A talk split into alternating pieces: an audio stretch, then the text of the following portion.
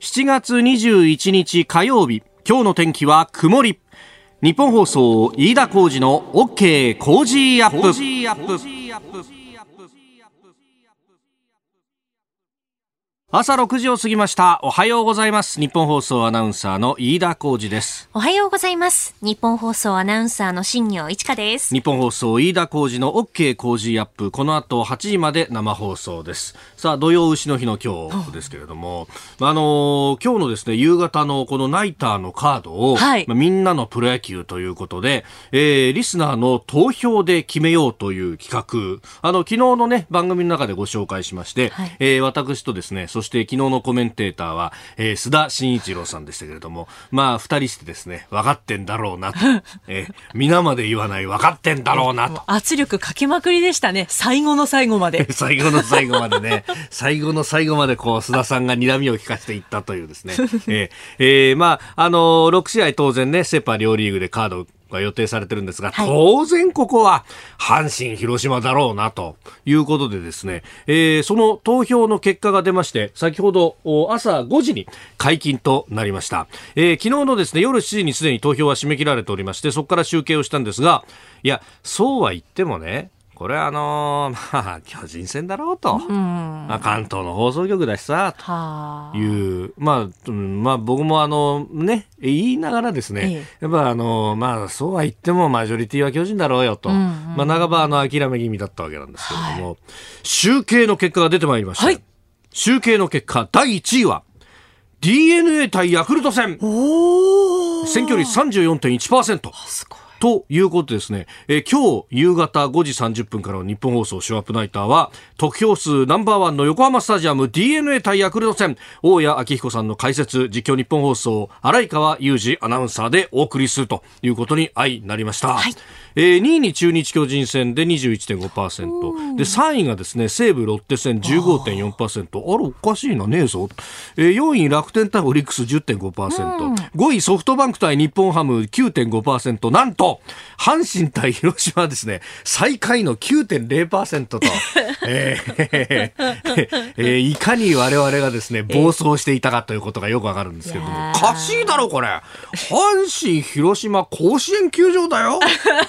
本当に。これいよいよ貯金ができるかっていうこの阪神よりも、えー、まあわかるんですよ。DNA 対ヤクルト今年面白い、ね、面白いですね。またさ、よく打つじゃない DNA もさ。ねねえ、ヤクルトもここのとこ調子良かったし、まあそう考えるとですね、なんかでも西武ロッテがさ、この3位に入ってくれたりとか、うん、野球好きな人が聞いてくれてんだなっていうのがよくわかる感じがしてね。そうですね。えー、えー、ということで DNA 対ヤクルト戦今日の夕方5時30分からぜひお聞きいただければと思います。ちなみに荒川アナウンサーと大家さんは急遽本番ということで、ね、大丈夫でしょうか？というようなことも入ってきております。はい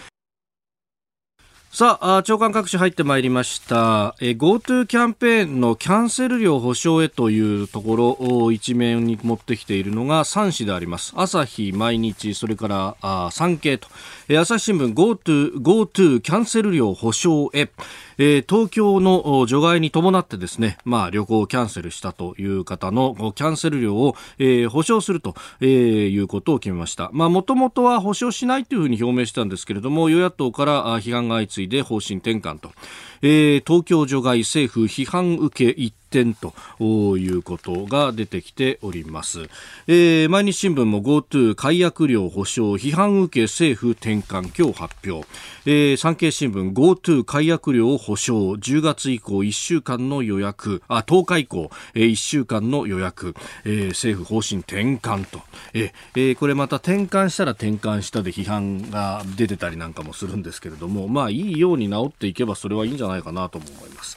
えー、読売新聞は特定災害半壊も補助と、あのー、7月の豪雨ですけれども、あの、全壊の家屋は補助対象になってるんですが、半壊は、えー、なかなか補助対象になってなかった、それを拡大するという方針が出てきております。えー、それから東京新聞、在日米軍のコロナ感染者数、政府把握も公表せずというものが出ています。あの、アメリカ政府の方針で、えー、即応性の観点から公表差し控えていると、まあ、部隊運用に影響を及ぼす恐れがあるということだそうですけれども、まあ、ただこれあのちゃんと感染症対策をしているぞとかっていうのをきちんと示さないとこれあの受け入れ国としては、えー、不安を覚えると特にこれだけピリピリしている時期ということもあるのでこれあの対応を間違うとそれこそ在日米軍が日本にいるというところのね、えー、まあ抑止力とかそういうこうメリットの部分はあるんだけれどもそれをこう疑わせるようなことになってしまっては、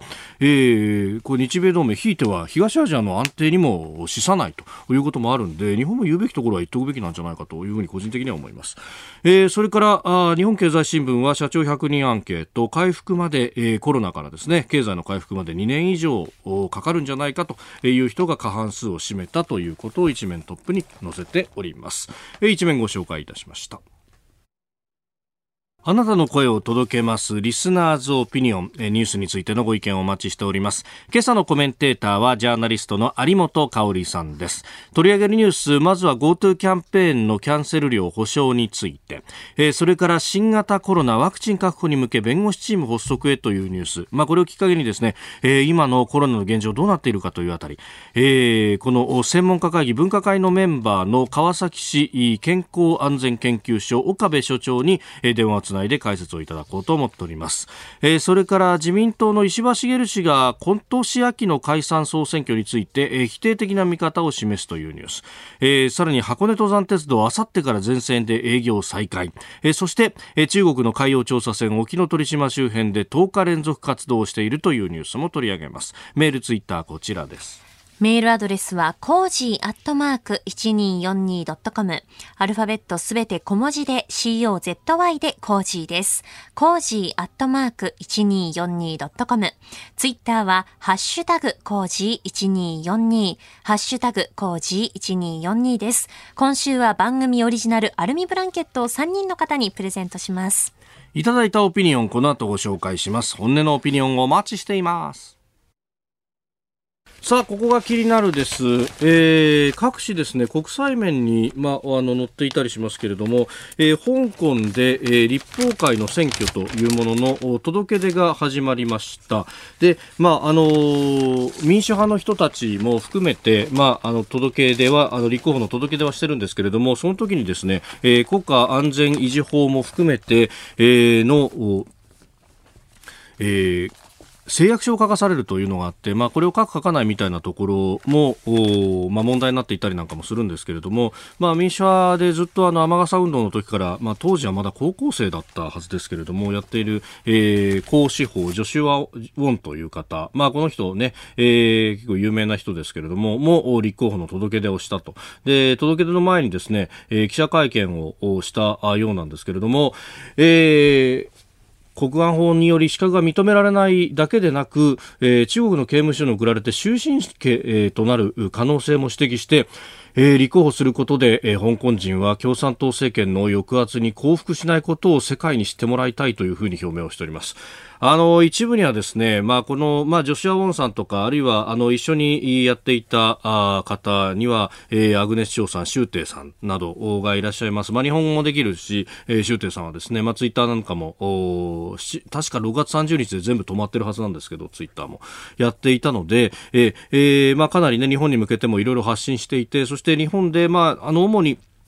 受け入れる方々がですね、まあ、あの、どちらかというと、こう、リベラルサイドの方々、立憲民主党であるとかの、まあ、議員さんなんかが多かったので、まあ、あの、日本の右派という人たちの中には、えー、このジョシア・ウォンであったりとか、アグネス長に対して、えー、結構批判的な、えー、人もいらっしゃるんですけれども、まあ、ただですね、えー、た、若干23歳の人が、これだけの覚悟を持って、そして終身刑になる可能性まで指摘しながら、それでも立候補すると、それによって、えー、抑圧に降伏しないことを世界に知ってもらいたいんだというふうに言っている。これを、こう、ね、あの、支えなきゃいけないだろうというふうに、えー、個人的には思います。まあ、これ、あの、新聞によって報道の仕方が少し違っていて、毎日新聞などですね、見出しの立て方が、えー、民主派も分裂みたいなことで書いてます。その、署名を、誓約書に対して署名するかしないかで、えー、あの、言われているんだみたいな書き方をしてるんですが、えー、この女子アウォン氏はですね、あの、こうも言っているんです。これ読売だけが報じていたように僕には見えたんですけれども、あの、署名するしないで、えー、分裂しているかのように、えー、報じる、あるいはあのそういった批判合戦をするというのは良くないと、民主派は民主派で一つの塊としてきちんと動かなきゃいけないと。いうふうに指摘をしていて、いや、これまさにその通りだし、そんな細かいところで、えー、仲間割れをしているようなですね、イメージの、見出しが立つっていうのは、これ実は香港の中の、まあ、中国寄りの人たちであるとか、あるいは中国共産党側が言っていることがまさにそれなので、ええー、見出しの取り方一つとってもどちら寄りなのかっていうのが、これ、えー、如実にわかるなということが思えます。えー、気になるニュースご紹介いたしました。あなたの声を届けますリスナーズオピニオン、ま、ニュースについても様々ご意見をいただいております。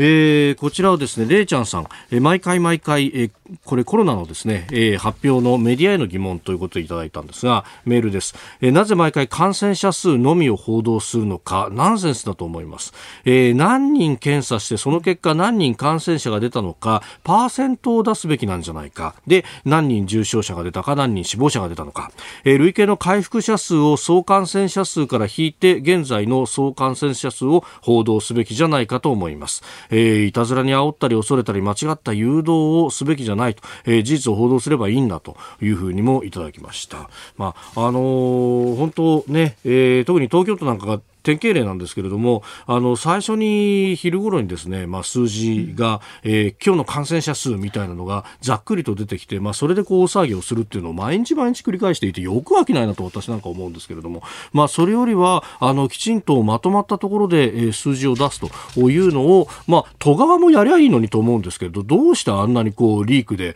えー、記者を操作するようなことをするんだろうな、ということは一つ思います。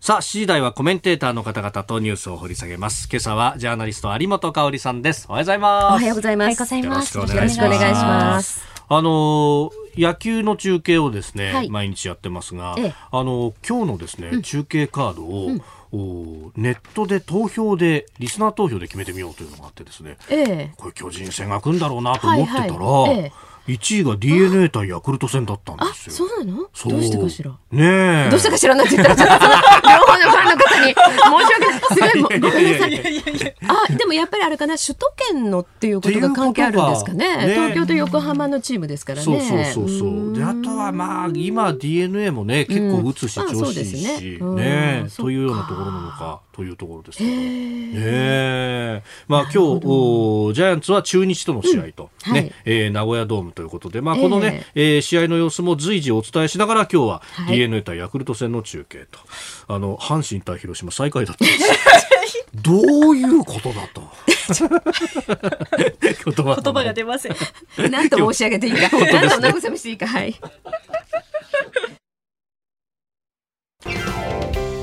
ここでポッドキャスト YouTube でお聞きのあなたにお知らせですラジオのニッポン放送飯田浩司の OK コージーアップではお聞きのあなたからのニュースや番組についてのご意見そして新型コロナウイルスについてお仕事への影響生活の変化政府の対応へのご意見などぜひメールツイッターでお寄せください。番組で紹介いたします。海外でお聞きのあなたそして関東以外の地域でお聞きのあなたメッセージ情報もお寄せください。よろしくお願いします。7月21日火曜日、時刻は朝7時を過ぎました。改めましておはようございます。日本放送アナウンサーの飯田浩二です。では最初のニュース、こちらです。GoTo キャンペーンの東京発着のキャンセル料保証へ。政府は明日からスタートする観光支援事業 GoTo トラベルの対象から除外した東京都発着の旅行についてキャンセル料を保証する方針を固めましたえー、保証を認める範囲や支給方法を国土交通省が調整をして今日赤羽大臣が会見をする予定ということです。あのこれはですね、はい、えっ、と、まあ、ちょっとこう比較の対象がおかしいかもしれないけれども、うん。これその新型コロナウイルスが最初に入ってきた時にですね、はい、まあ、危機管理ってことあるじゃないですか。防疫、うん。うん、つまり防ぐ疫病ですね、はい、そういう危機管理的なやり方の時は最初に大きく、まあ、ぶち上げてしまって、はい、だんだん縮めていくと網を大きくかけて小さくしていくっていうのはこれありなんですけど、こういうそのキャンペーンとかプロモーションとかいうのは最初に大きくアドバルーンを上げておいて、うん、やっぱりこれもダメあれもダメっていうのは一番ダメなやり方なんですよね。みんな期待しちゃいますからね。そうなんです。それでねやっぱり今一番考えなきゃいけないのはもちろんこれは旅行業界だけじゃないけれども。うんはい要するにこの後秋以降ね、うん、余計にその企業いろいろ厳しくなってくるわけですよね。はい、そうすると、まあ、巷の景気っていうのもどんどん悪くなっていく可能性がありますね。その時に何がまあまずは大事かっていうと気持ちを必要以上にしぼませないってことですよ。もちろんその仕事を失う人がいるビジネスを失う人がいるわけだけど、はい、まあなんとかこうまあそこそこ普通に生きてますよという人がいるじゃないですか、うん、その人たちまでも全部このマインドが縮小しちゃうというのはまずいんで、はい、こういうキャンペーンのやり方は最もまずいやり方なんですよね。で私はそのどうしてこうなっちゃうのかなっていうことをこういろいろ考えてるんですけれども、はい、やっぱりねひとえにこの最初のね要するにそのさっき言った危機管理の段階から方針っていうか哲学が見えないことが問題だと思う。うんどういうことかっていうとね、例えば今ですね、はい、台湾なんかはまあ結構国内旅行をみんなしてるんですよ。ああ、もうすでに。うん。うん、それはどうしてかっていうと、はい、もちろんその、最あの、普通の時に比べたらもちろん少ないですよ。えー、それどうしてかっていうと、抑え込んじゃってるからね、もう、完全に。コロナを。コロナを。で、その抑え込んでるというのは、はい、要するにその中国人を入れてなかったということがあるわけですよ。えー、いち早く止めました、ね、いち早く止めたのと、効果不効果、去年の段階からですね、中国がその旅行者を台湾に対するまあ意地悪で止めてたっていうのがあるわけです。はい、これが功を奏したんです、逆に言うとね。えー、でもまあそういう事情ともかく、うん、抑え込んだと同時に全部終えてるっていうのがあの一番の問題なんあの一番のポイントなんですよ。要するにその感染者を全部トレースできてるってことです。はい、感染経路が全部分かってるってことなんですよね。はい、ほぼ全部ね。そうすると、まあ今後も含めてどっかで出たら、うん、また同じようにそれを徹底して追っかけて潰していくってことができるけど、はい、日本の場合ふわっと収まってきたなっていう感じでしかなかったでしょ？で感染経路をじゃあ徹底して追うかっていうとそういうわけでもないわけじゃないですか。これが一番問題なんですよね。ですからあのー、まあ今日先ほど発表になってましたけれども8月1日から大規模イベントを要するに5000人と言ってた上限制限を緩和すると言ってたのをやはりまた見直すって言ってますよね。こういうのも結構悪手なんですけれども悪い手っていうことなんだけど。広げると思ってたのは広がらない。うん、私はねやはりその一つの対策としては、はい、さっきあの番えっ、ー、となんかこの私が出る前の時間帯に、うんうん、東京ドームが、はい東京ドームアラートっていうのをやるって言ってるじゃないですか。えー、えー、そうですね。うん。で、これはね、東京ドームのような大規模施設だと自分のところでその開発した、まあ、アプリかなんかでやるんでしょうけれどもね、これに近い選択肢を、えーもっと増やすべきだと思う。あの国が発表したココアというものあるじゃないですか。はい、あれがやっぱりあんまり使われてない。そうですね。やっぱり使い勝手の点でいろいろちょっと問題点がある。はい、これ例えば改善する。そしてさまざまな施設にやっぱり全部、まあそういったアプリでですね、はい、えー、終えると。いう状況。でそれはね、個人情報をできるだけプロテクトしながら、はい、例えばそのスマートフォンとか、まあ、携帯電話とかですねそういうものの個体で全部追っかけられるっていうことにする。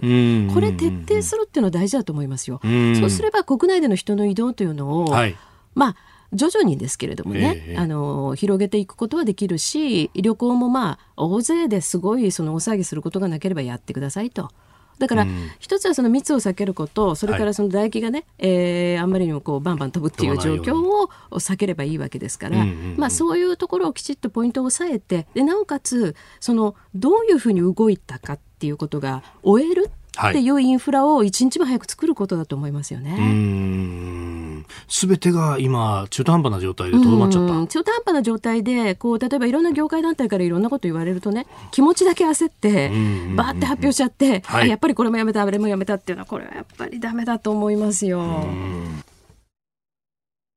おはようニュースネットワーク取り上げるニュースこちらです。新型コロナのワクチン確保に向け弁護士チーム発足へ加藤厚生労働大臣は昨日新型コロナウイルス感染を予防するワクチンの確保に向け弁護士を入れたチームを発足させイギリスのアストラゼネカを含む製薬会社34社と交渉する考えを示しました。まあ、海外で研究されているワクチンをなんとか日本へ持ってこようという動き。うそうですね。これはあの、まあ、この弁護士チームっていうとちょっとごへあの多分誤解があるかもしれませんけど弁護士さんを入れたチームってことですよね。はいまあこれはもう一重にビジネスの話だと思うんですが、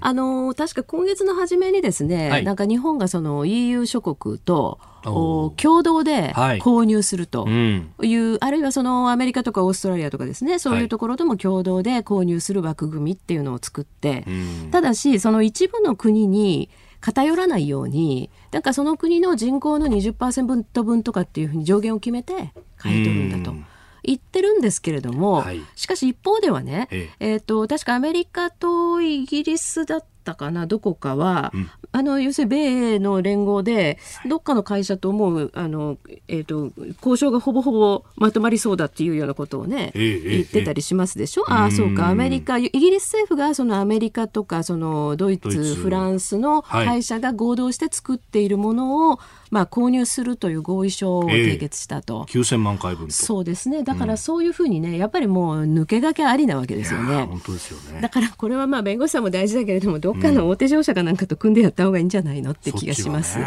うん、つまり役人ベースとかね、はい、えー、そういうことだと難しいと思いますよ。うんうんなかなかそんなに綺麗な世界じゃないと思います。それとやはりもう一つ気になるのは、はい、これ国内での開発っていうのはどうなってるんでしょうね。うあのー、今日ね日経が一面で伝えてましたが、えー、塩野義製薬が、はい、新型コロナのワクチン生産体制増強と、はいはい、えー、従来計画の3倍の年間3000万人以上分に生産量を増やすというようなことも分かっております。うん。はいさあここでですね、えー、政府の新型コロナウイルス感染症対策分科会のメンバーで川崎市健康安全研究所所長の岡部信彦さんと電話がつながっています岡部先生おはようございますあおはようございます。岡部です。よろしくお願いいたします。よろしくお願いいたします。さあ、あの、感染がこれ拡大しているというふうにも見えてくる局面で、まあ、あの人によっては第二波だなんていう人もいますけど、先生ご自身どうご覧になってますか？まあ、あの第2波っていうのはなかなかあの、えー、後になってみて分かるので、それがその、えーまあ、この間の流行の続きなのか、うん、えー、新しく来てるものなのかな、今、いろんな言い方があるわけですけれども、えー、まあ、私はその第2波だろうが、第3波だろうが、はいえー、とにかく感染の拡大があんまりひあのひひどくならないようにと、それが一番大切だと思うんですね。うん。そのために何ができるかというところ、やっぱりこれは基本を中心もともとが、あすみません、もともとがその感染症、その新型コロナがゼロだと、はい、いうことは目標にしていないし、できていないんですね、はい、そうすると、ある一定数の患者さんはどうしても出てきてしまうんだけれども、えーえーと、その方からなるべくその重症になるような方は、えー、減らさなくちゃいけないし、はい。えー、それから抑えられるものならばできるだけ少なくした方がいいわけですよね。うん。でもそういうことは、まあ、あの病院やなんかがしっかりしている、つまり医療体制がしっかりしていると同時に、はい、まあ、多くの方がその全くそのフリーではないけれ、えー、フリーではないけれども、その不全ではない程度のえー、一定の注意とか我慢をして、それでみんなで、えー、少しずつ抑えましょうっていうのが基本的な考えだと思うんですね。その部分でいうと、そのあの緊急事態宣言出すまでに至ってないというふうに政府も繰り返しておりますが、医療の体制としては、今のところはあのきちんとした体制が取られているというふうに理解してまあ、あの3月の末から4月の初めの頃に、えー、かけて、まあ、いろいろなことが起きたわけですけれども、はい。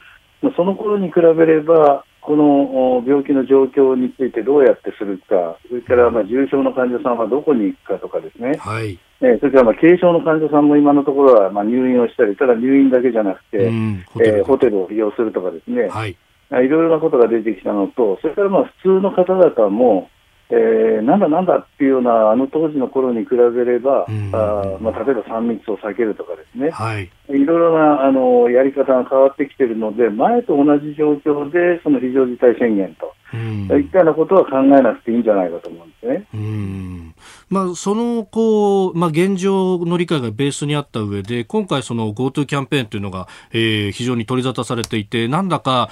マスコミの報道を見ると、その、これによって全国に感染が拡大してしまうんだみたいなことを言う人もいます。これ、あの、感染症拡大防止の観点から見て、その人の移動そのものが悪いとか、そういうことではないっていう理解でよろしいですか？いやあの、感染症の拡大防止っていうことをまず前面に出すならば、はい、人は動かない方がいいわけですね、そこで人に移っていくから。はいえー、しかし、それだとその社会が成り立たないっていうもう一つの考え方から、はい、まあ、どこの部分を我慢して、どこの部分を、えー、動かせるかと、やっていいかと、だからその、これ、あれだめ、これだめ、これもだめって言ってるだけじゃなくて、まあ、これはいいだろうとかですね、えええ、この辺までは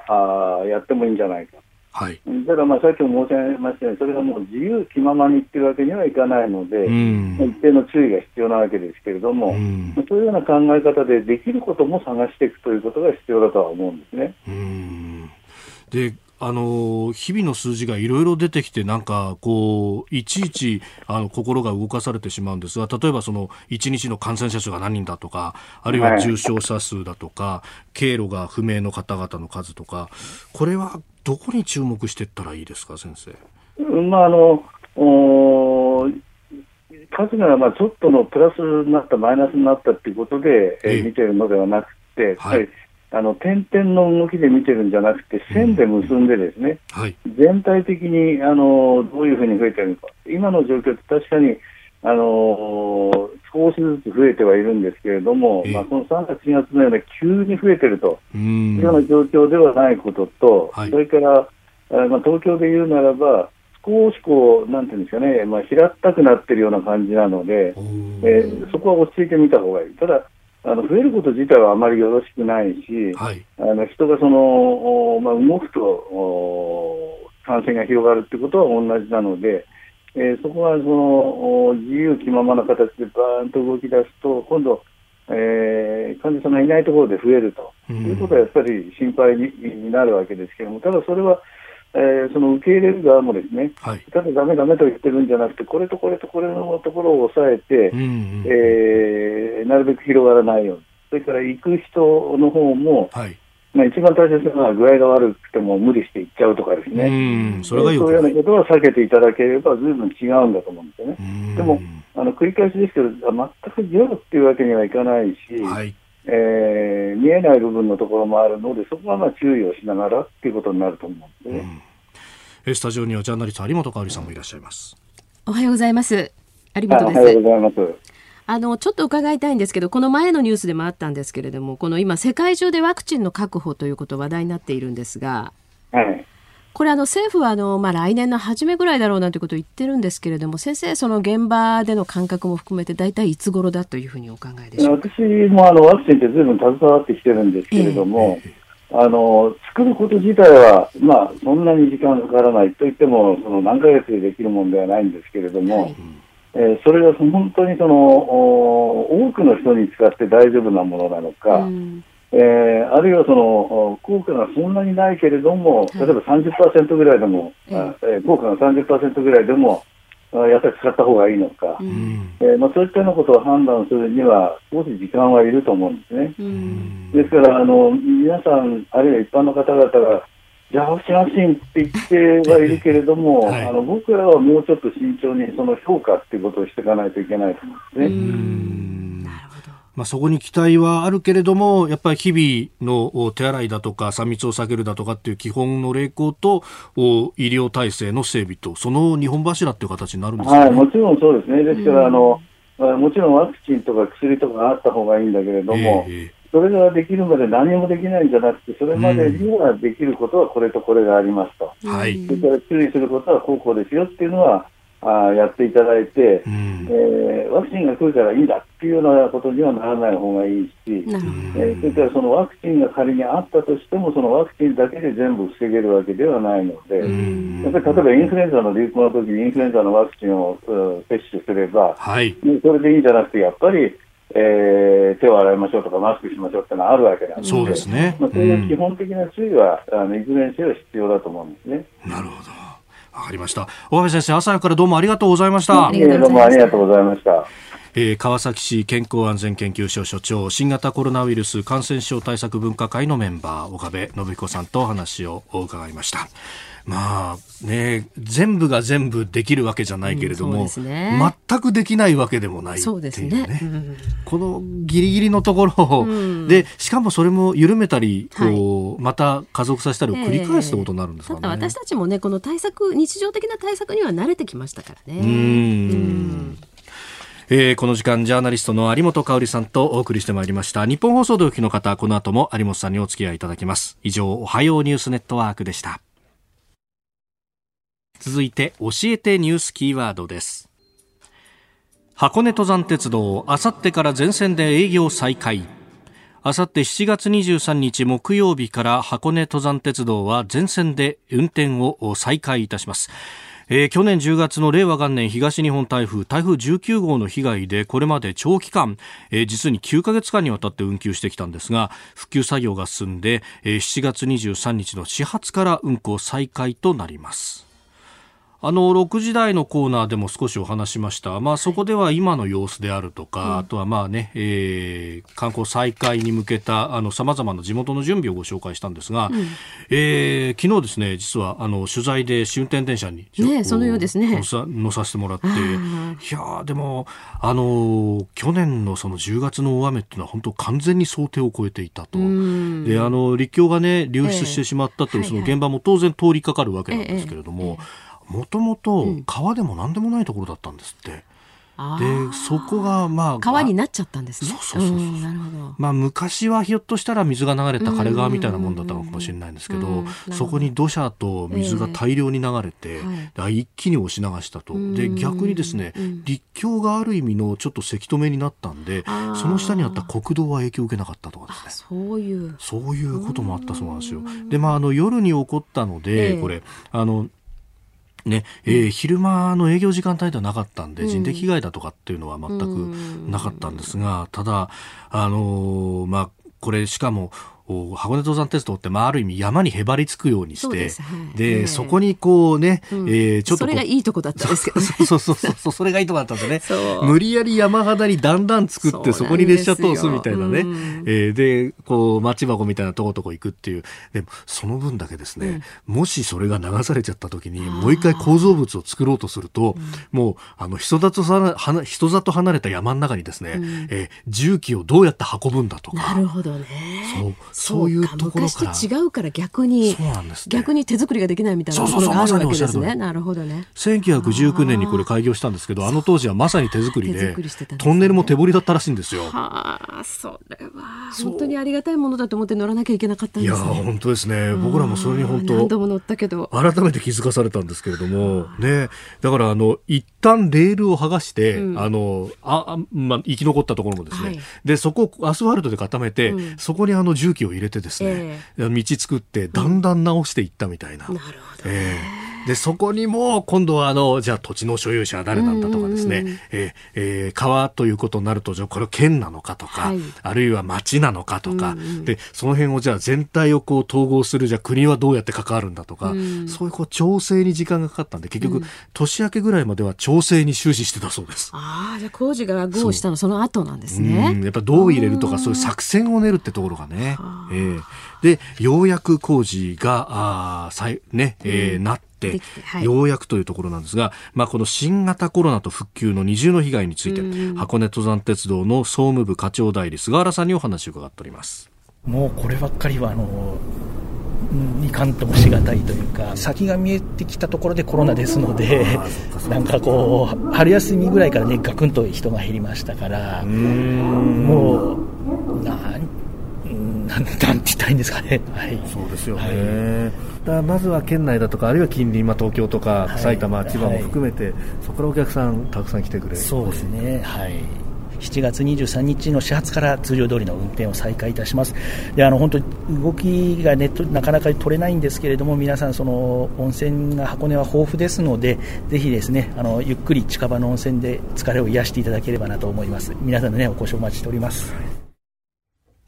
まあ、それから、まあ、紫陽花のシーズンはちょっとね、終わっちゃったんですけど、ね。うん、今度秋の紅葉がとっても綺麗だと。はい。えー、そうですね。そこら辺に、こうね、コロナが、まあ、ある意味落ち着くなり、あるいは社会の空気としてどう付き合っていって、ね、こういう形の旅行だったらありなんだっていうのが、だんだん浸透していくとね、いいですけどね、えー、うんその辺を期待してらっしゃいました、うん、まあ、あの簡単なセレモニーは、えー、23日行うということなんですが、うん、大々的にはなかなかできづらいですね、と。だからそういう空気もね含めてねこう少しずつねこうちょっと晴れ渡っていくといいですけどね、まさにそれが意識しえー、しなくていいところまでっていう有本さんの指摘ですよ、ね、だから旅行とかねレジャーってやっぱりどうしても気分がものすごく作用しますからね。えー、箱根登山鉄道あさってから全線で営業再開影響のキーワードでした。さあ、先ほどですね、ちょっと時間の関係で、はい、えー、飛ばしてしまったニュースが一つありまして、えー、石破茂さんが今年秋の解散総選挙否定的な見方を示すということで、うん、ここのところ石破さん結構発言が相次いでいるというところですなんかあれじゃないですか、来年の総裁選のね、はい、えーまあ、ポスト安倍最右翼っていうことで、なんでしょうけども、いくらなんでもちょっと早すぎるよね。前回の総裁選の時もね、9月の総裁選なのに1月からもうワイワイ騒いでましたけれども、いやもう早すぎますって。それでね、うん、やっぱりあの石破さんも、まあ石破さんほとんどその今発言される内容は大体アンチ安倍なんだけれども、はい、もう今こういう状況じゃないですか。つまり二重三重に日本国難の時ですよ。はい、あのコロナもあるしね、えー、それからその尖閣は後からねニュースに取り上げますけれども、もう日本の国どうなるかわからないっていう時なんで、もっとなんか私は別の意味でとんがったことを言ってほしいな。つまり自分だったら自分首相になったらこういうことするよと。はい。いうことを言わないでね。えー、要するにやってることに文句つけるっていうだけだったら、まあ、はっきり言って我々でもできるみたいな話になっちゃうからね。そうじゃなくてやっぱり長年の経験を持ってそれからもっと大きな大局観とか歴史観を持ってね、はい、え今のこの国難には自分だったらこれぐらいのことすると。いうようなことを言うと、はい、むしろそっちに信頼が集まるってことありますよ。で解散総選挙そのものについては私はやるべきだと思う。おうん、うん、私はあの今回のねコロナの対応については結構政権に対して批判的ですけれども、はい。それの評価とですね、うん、それからやっぱりいろいろ問題点明らかになりましたよね。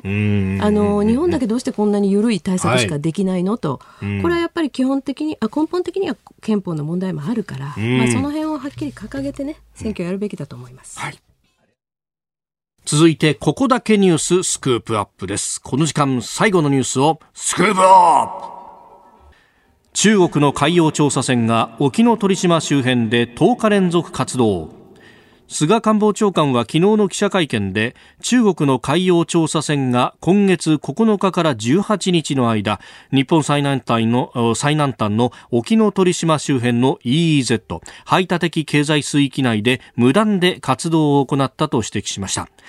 菅官房長官は沖ノ鳥島は国連海洋法条約上の島だと考えておりその周辺海域に EEZ などを設定していると述べその上で中国には我が国の立場を説明していると強調しました。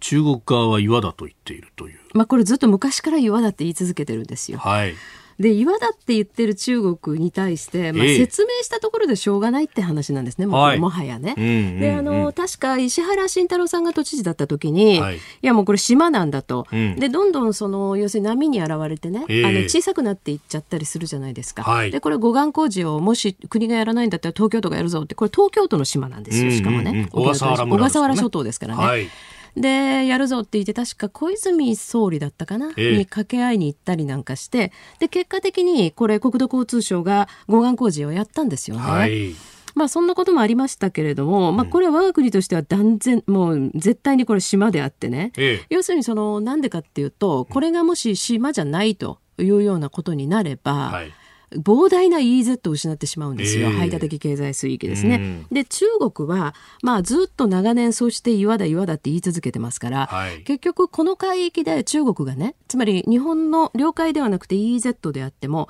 そこでいろんな調査活動なんかをやるっていうことは本来許されてないんですよ。うん、要するに領海じゃなくて EEZ であっても我が国が管理管轄する海だから、はい、排他的っていうのはそういう意味なんですね。えー、つまりその他の国の船が勝手に、まあ、そこ通るのはいいけれど、うん無害通行はいいけれど、え勝手に調査活動とか漁業活動をやってはいけないということなんですよね。うんはい、でもこれをやり続けていて、え日本側はさしたる対応をしないわけですよ。出ていけっていうことをやらないから、はい、ずっとやってると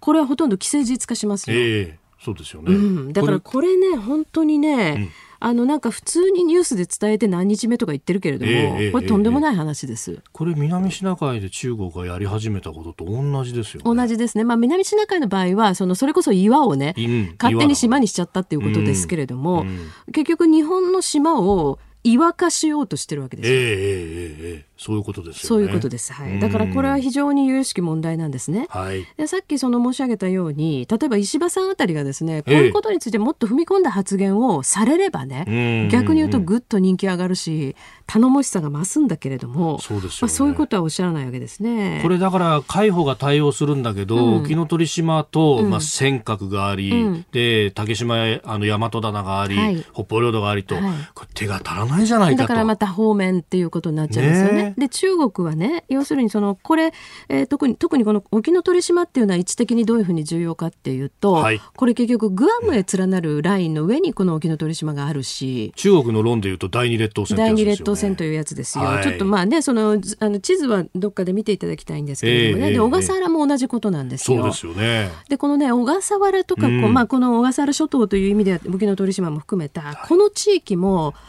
何年かおきに狙ってきてるんですよね。あの記憶に新しいのはサンゴをね、うん、根こそぎ取ってったっていうね。今から6年前ね。あの時も要するに日本政府は基本的には何にもできなかった。そうでした。うん。2か月ほど何もできませんでした。うん、で、その時に東京都は舛添知事だったんですけど、はい、まあ舛添さんもあんまりそれに積極的じゃなかったし、それからその特に、えー、あの時にまあ小笠原の村長がですね、はい、えー、26時間か8時間か船に乗られてこちらのその東京のね、うんうん、都心まで、新庄に来られさ、うん、でもその時もねあんまり国会議員もまあちゃんと聞いてなかったんですよね。だから政府としてはほとんどやることもやらずに、はい、多い時は200席いたと。えーで私はちょっとその時にあの村長にねあの取材することができましたけれども非常に生々しい話を聞いたのは、要するにねあの10キロ12キロあ12キロか領海がね、はい、でその10キロぐらいのところに船がいるって聞いてたから、うん、まあ、結構近いですよねって言ったらいやいや実はその半分ぐらいのところにいるんですと。もう沖合5キロぐらいのところにずらっと船が並んで夜になると高々と電気つけてるんですと。もう目視で全部わかる、ええ、も全部わかるんです、うん、で小笠原はそのサンゴを守るために、はい、夜はその集魚灯をつけて漁をしちゃいけないことになってる。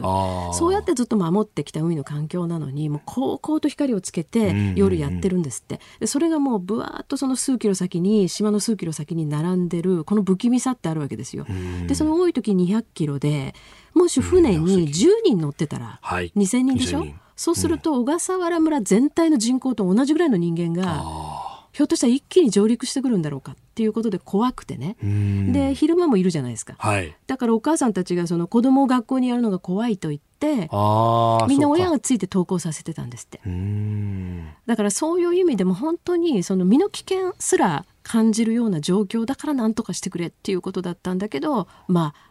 全然あんまり動かなかった。だから私一つはですねもちろん環境の問題に配慮はしなきゃいけないけど、はい、やっぱり小笠原に飛行機を飛ばせるようにするべきじゃないかなというふうには思いましたね。うん。そういう時にやっぱ村長船ではい、23時間かけて東京に来なきゃいけない、えー、それからまあこっちからもねいろんな形でその物が運べたり人が運べたりするような環境を作るということ。それこそ休館の輸送にだって、ね、そうです。それとね、うん、やはりその、まあ、向こうの船仮に捕まえるとするじゃないですか。はい。東京港まで1000キロ連れてこなきゃいけないんですよ。これが大変だってことがあるんで、ん。小笠原自体でいろんなことが法的手続きが取れるというようなことを考えた方がいいんじゃないかっていうことはその当時もいろいろ議論をしてましたけどまあ全然それは、うん、あの現実にならないですね。うん、すぐにな喉元すぎると忘れるそうなんですよね。ですからこれもね、まあ5、6年おきに今来てますけど、小笠原近辺にもっと間を詰めてきますよ、おそらく。だから本当にね、この海の守りをどうするのかということを、はい。やっぱり国民もねもうちょっとそのなんていうかな深刻な問題として捉えなければいけないと思いますね。うん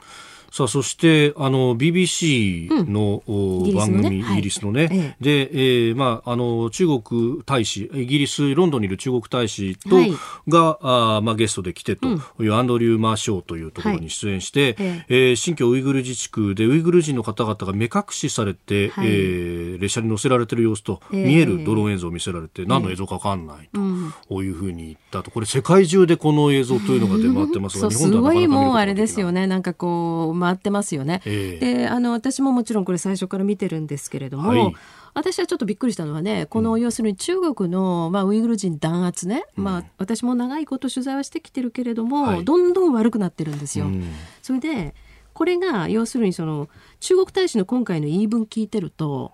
まあ、日本国内においてもこのウイグル人の弾圧っていうことについてね、はい、私たちに対してもその、まあ、取材をしてるだけの私たちに対してもそんなことあるわけないじゃないかって言ってきた人は結構いるんですよ、うんうんうん、そういう人たちが言ってた言い訳とほとんど同じね。ああ新居行ったことありますか、うん、ないでしょ、うん、ここは一番美しいって言われてるんですよ。ウイグル語できんの？とかね、えー、えー、えー、いやいや私は行ったことはあるんですけれども、うん、ただねそういうねつまりそのこの逃げ方までもひょっとするとテンプレートっていうかマニュアル化されてるのかしらっていう感じがしましたけれどもね。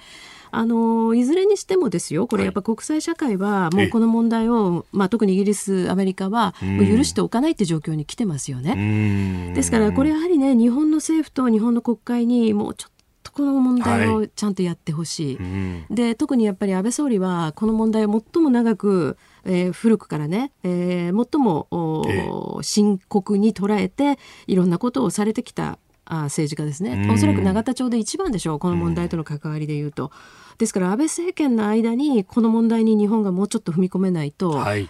期待できないからとにかくお願いしたいというふうに思いますけどね。ポッドキャスト YouTube でお聞きいただきありがとうございました。この飯田浩司の OK 工事アップは東京有楽町の日本放送で月曜から金曜朝6時から8時まで生放送でお送りしています生放送を聞き逃したあなた。ぜひラジコのタイムフリーサービスで新型コロナウイルスに関しての最新情報ニュースやスポーツエンタメなどをぜひチェックしてください。さらにこの番組では公式ツイッターでも最新情報を配信中。スタジオで撮影した写真などもアップしています。そしてもう一つ私飯田浩司夕刊富士で毎週火曜日に飯田浩司の「そこまで言うか」を連載しております。こちらもぜひチェックしてください。